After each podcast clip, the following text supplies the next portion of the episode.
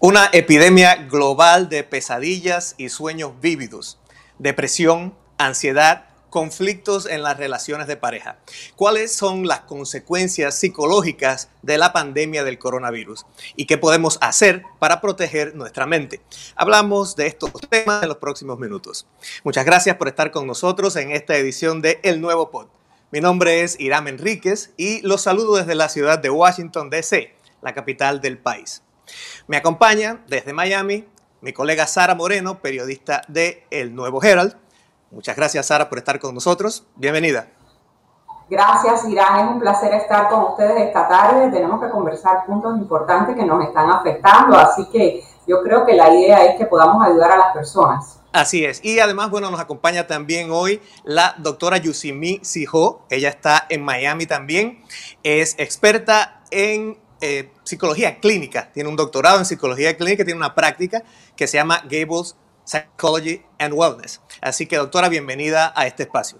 Un placer estar compartiendo con ustedes y con la audiencia esta tarde. Gracias. Muchas gracias por estar aquí, bueno, en estas circunstancias. Y, vamos a comentar, a, comentar un tema que eh, surgió el otro día en, en varios artículos donde precisamente se hablaba de que ha, habido este surgimiento de una epidemia, digamos, de gente diciendo, tengo pesadillas, tengo sueños vívidos y los estoy contando y, lo sabemos porque precisamente los expertos han notado que ha habido eh, un resurgimiento en las búsquedas de estos temas en Google, que hay gente que está hablando de esto en foros de Internet como Reddit, hay incluso una cuenta de Twitter que se llama I Dream of COVID-19 que precisamente está eh, donde la gente está compartiendo estas cosas. ¿Qué está pasando, doctora? Lo que sucede es lo siguiente, los sueños en realidad son un resultado de las ansias o las angustias o las preocupaciones o las fobias que no han podido ser ventiladas durante circunstancias normales durante el transcurso del día, en el horario diurno. Y eso está incidiendo en un incremento sustancial en los sueños vívidos. Hay una diferencia también entre los sueños vividos y lo que llamamos pesadillas. De hecho, hay un trastorno psicológico como tal, eso tipifica en el manual eh, de diagnósticos y se llama eh, parasomnia. Y es cuando estas pesadillas se incrementan en dos aspectos, en dos factores, eh, la frecuencia y la intensidad, y que ello devenga en una carencia de funcionamiento, una disminución significativa en el funcionamiento durante el día. ¿Qué es lo que está sucediendo? En este aspecto donde estamos enclaustrados, donde estamos enjaulados, donde el grado de aislamiento eh, por medidas de seguridad que son obvias, son evidentes, ostensibles, pues se ha ido incrementando. Mientras este aislamiento va increyendo, así también disminuye significativamente, inversamente proporcional, la capacidad que tiene el individuo de poder procesar estas ansias, estas preocupaciones, estas angustias durante el transcurso del día. En muchas ocasiones, dime, adelante. No, no, le voy a preguntar que, que si es posible que colectivamente nos estemos alimentando unos a otros y, que esto esté creciendo colectivamente y por eso hay una retroalimentación eh, hay una hay una retroalimentación disfuncional y yo te estaba explicando a priori eh, que la sobreabundancia también de este bombardeo de información y desde luego la prensa eh, plana o en la radio, la televisión tiene una labor que desempeñar informativa pero como todos los excesos nos vamos al otro extremo del péndulo. ¿Y esto cómo implica? ¿Qué repercusiones tiene? Pues esta sobreabundancia de ese bombardeo que es autoinfligido, porque el miedo, que es lo que va a propugnar la búsqueda, pero es una búsqueda excesiva. Y esa sobreabundancia de información va a hacer que primeramente se tergiversen y no son ustedes los que están, eh, pues en realidad promoviendo la noticia, la diseminación de la noticia, la información, pero la persona, el receptor, eh, la está procesando de una manera en la que tal vez no esté preparado para hacerlo, porque cuando ya estamos en un, en un estado de ansiedad exacerbado, el juicio también sufre. Eh, va, va, a menoscabarse. No podemos eh, ejercer el razonamiento con la misma nitidez o con el mismo sentido de lógica que en circunstancias normales eso eh, pues va a dar al traste con nuestra capacidad de poder manejar esa noticia de una manera que no nos repercuta negativamente. Entonces yo lo que estoy pidiendo es que las personas limiten primeramente las fuentes informativas a las que están buscando asequibilidad.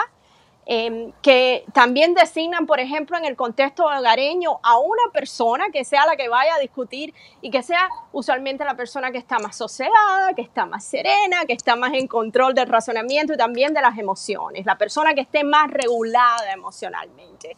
Y que esa persona, que es la portadora de la noticia, se encargue también de diseminarla.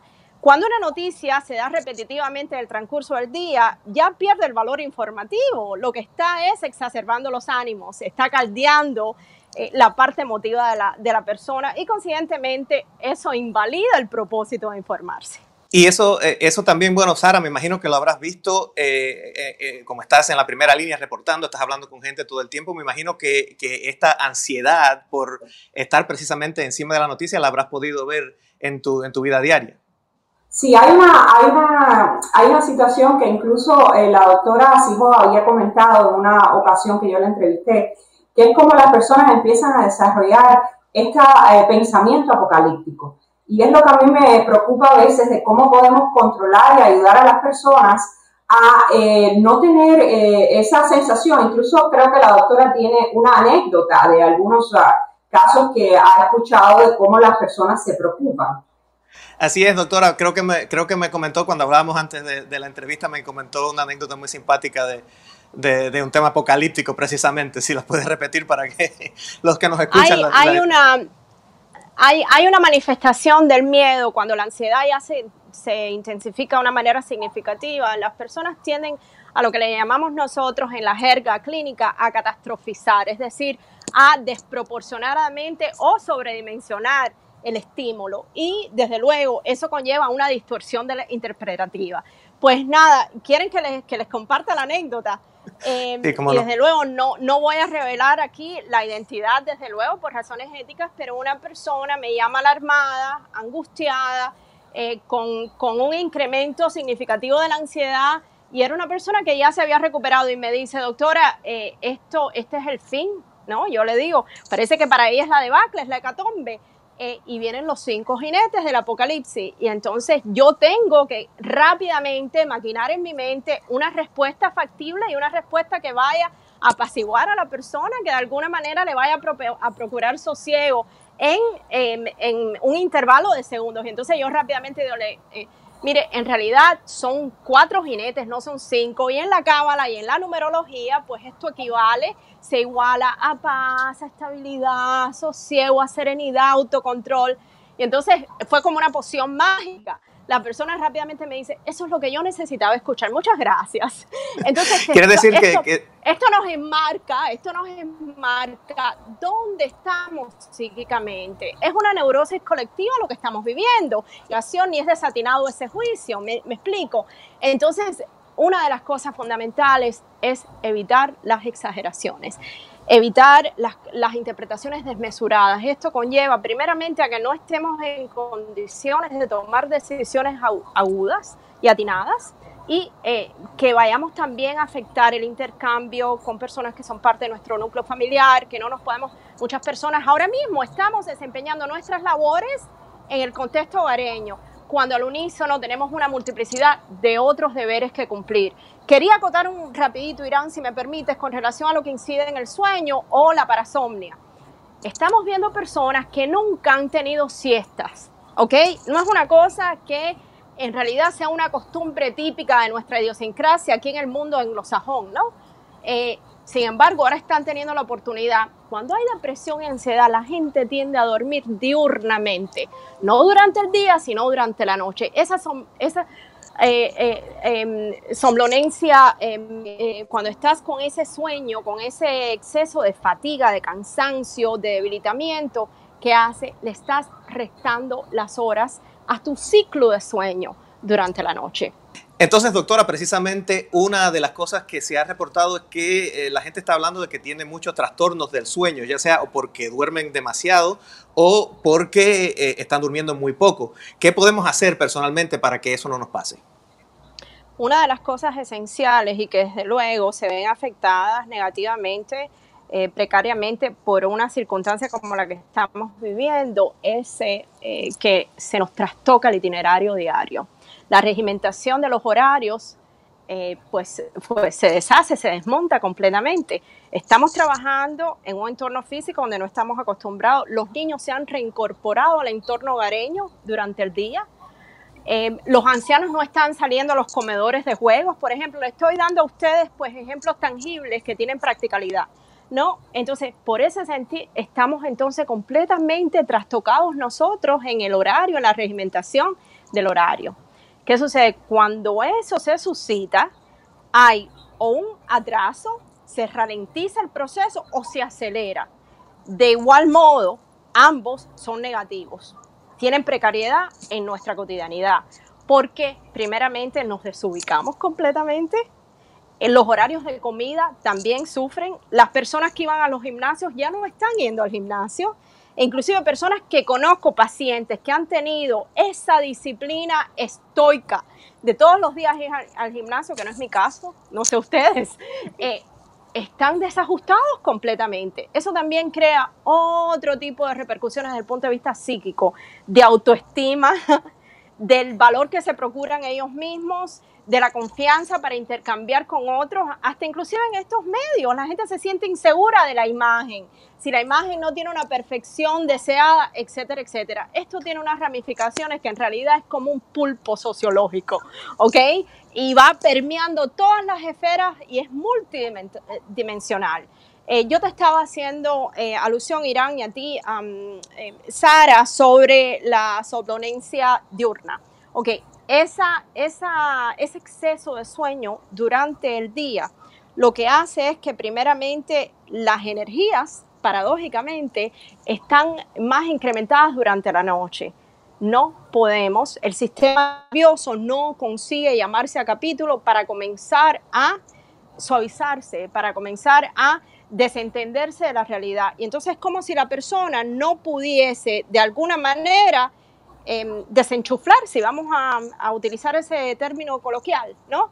Eh, de la realidad. Y eso es lo único que ayuda a la persona a, a entrar en ese trance, que es un umbral prácticamente, em, te diría que es ritualístico, el sueño es un ritual y lo estamos perdiendo. Quiere decir que, tenemos que, que, que, limitar eh, si, si, hay quien toma siestas durante el día, hay que limitar Las siestas durante el día hay que limitarlas. Hay que limitarlas a la exposición desmedida, desmesurada a las fuentes informativas. Tiene que buscar la dosis de balance idóneo, ¿ok? Si esa es la manera en que lo pudiésemos resumir.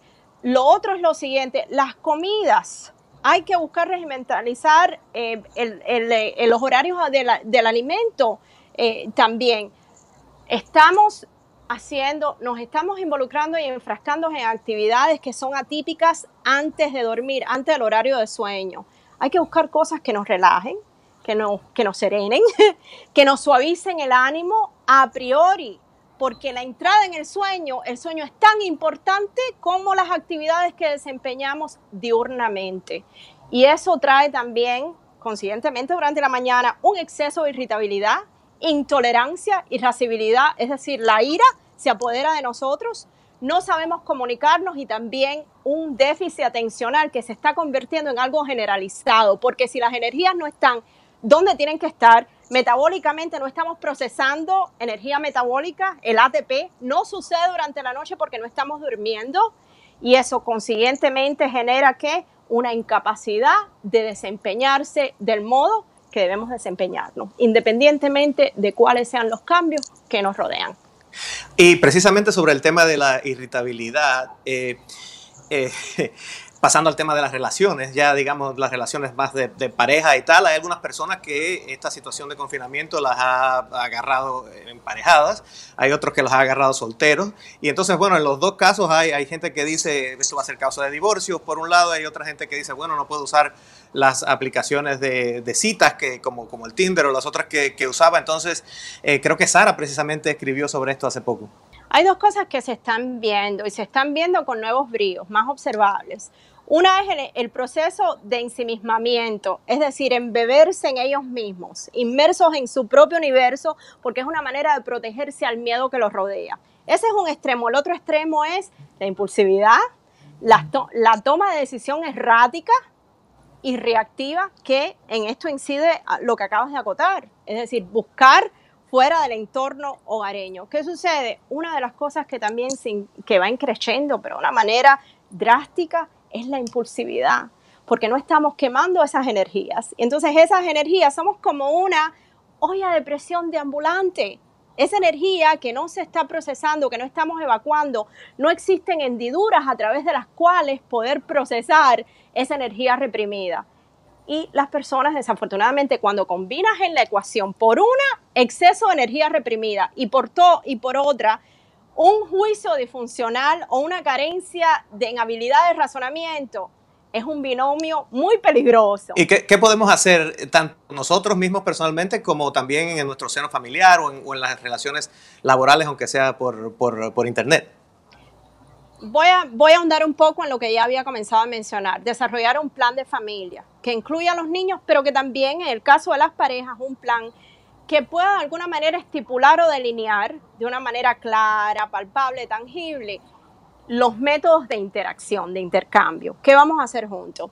Si vamos a ver esto de una manera más edulcorada, más suavizada, nos está dando un espacio y un tiempo que no teníamos eh, antes de que todo esto eh, irrumpiera ¿no? en, nuestro, en nuestro día a día. Em, y estamos teniendo la posibilidad de leer más, de ver más televisión, de estudiar, de ejercitar o de desarrollar pasatiempos que otrora no teníamos la posibilidad por cuestión de tiempo, de recursos o lo que sea, pero son cosas que son más fácilmente asequibles y que tampoco generan un costo porque son parte de nuestro entorno, no lo habíamos notado porque no teníamos el tiempo para estar en casa para notarlos. Entonces yo creo que esto nos llama a una conciencia acerca del autoconocimiento, de conocer a las personas que amamos y que nos rodean. ¿Cómo podemos hacer eso? Por ejemplo, desacelerar el diálogo. Es decir, no tenemos, nunca hacemos un esfuerzo consciente por escuchar lo que llamamos reflexivamente. Escuchar reflexivamente no es oír. Oír es en realidad escuchar un enunciado, pero no interpretarlo. No tratar de sintonizar nuestro ente eh, o nuestra dimensión emotiva con la emoción receptiva sensorial. Este es el momento de hacer eso. Hay que ser muy sofisticado para ello. Todos tenemos la capacidad de hacerlo. Es algo que está asequible a todas las personas, a todos los estratos de la sociedad, independientemente del poder adquisitivo, de la edad. Es decir, no hay discriminación en lo concerniente al acceso a esto. La escucha reflexiva, el diálogo consistente y sistematizado, los planes dentro del contexto hogareño, tal vez reflexionar acerca de cosas que nunca nos dimos la oportunidad de discutir. Y cuando digo discusión, esto no implica irascibilidad o no implica conflicto, reflexión, procesar, evacuar. Eh, podemos dialogar, el diálogo, que es una palabra que para a tantas personas les resulta una mala palabra y que está en desuso. Pues el diálogo debe comenzar entonces a reinar en el entorno de eh, nuestra familia, de nuestro hogar. Y yo creo que eso nos va a ayudar también a aprender a cómo salir de esto, porque hay una fase post pandemia. Claro. Y es una frase, y yo sé que esto es harina de otro costal y ameritaría pues otro programa mucho más extenso, una multiplicidad de espacios, pero sí prepararnos porque este es un, una oportunidad para prepararnos para la reinserción en la sociedad, que también es un reto increíble. Yo tengo sobre eso, me gustaría eh, conversar ese detalle porque eh, eh, efectivamente es importante saber, tenemos esa ansiedad de cómo vamos a enfrentarnos desde el punto de vista del contagio del virus. Ah, vamos a estar seguros, nos vamos a sentir en nuestros trabajos, a dónde vamos a mandar a nuestros hijos, van a estar eh, seguros esos lugares, no va a haber contagio, sabemos que existe ese peligro. Entonces mi pregunta es, ¿cómo vamos a lidiar con nuestras ansiedades y con ese em, regreso a un mundo que va a ser diferente? no solamente es un mundo que va a ser diferente, Sara, es un, nosotros somos entes diferentes. Eh, vamos a ser entes ya trastocados por el miedo, por la proximidad a la noción de la mortalidad, que siempre se habla como una cosa lejana, etérea, una intelequia. No lo es. Le hemos dado un aspecto esto, esta, esta circunstancia por la cual estamos atravesando, le ha atribuido, le ha propinado un aspecto real a la condición de la finitud humana, de la mortalidad humana. y entonces ya somos personas con un prisma, con unos lentes diferentes. Vamos a comenzar a ver el mundo y no quiero ser negativa, todo lo contrario, esta es una oportunidad de crecimiento, esta es una oportunidad de evolución, esta es una oportunidad también de comenzar a revalorar herramientas que mejoren pues las condiciones en las cuales interactuamos con las personas que son parte de nuestro entorno. Y eso puede ser en nuestro micromundo, en la casa, o también puede ser en nuestro macromundo, en, en el empleo, en el sitio de empleo, eh, los niños en la escuela, etcétera, etcétera. Esta es una, una oportunidad de aprendizaje si lo vamos a ver y no es por el exceso de optimismo, sino porque lo más inteligente emocionalmente hablando en estos momentos es ver cómo le podemos sacar provecho, cómo podemos evolucionar y cómo podemos crecer de una experiencia que si lo vamos a ver de una manera llana, de una manera simple, puede ser negativa. No todo es negativo en estos momentos.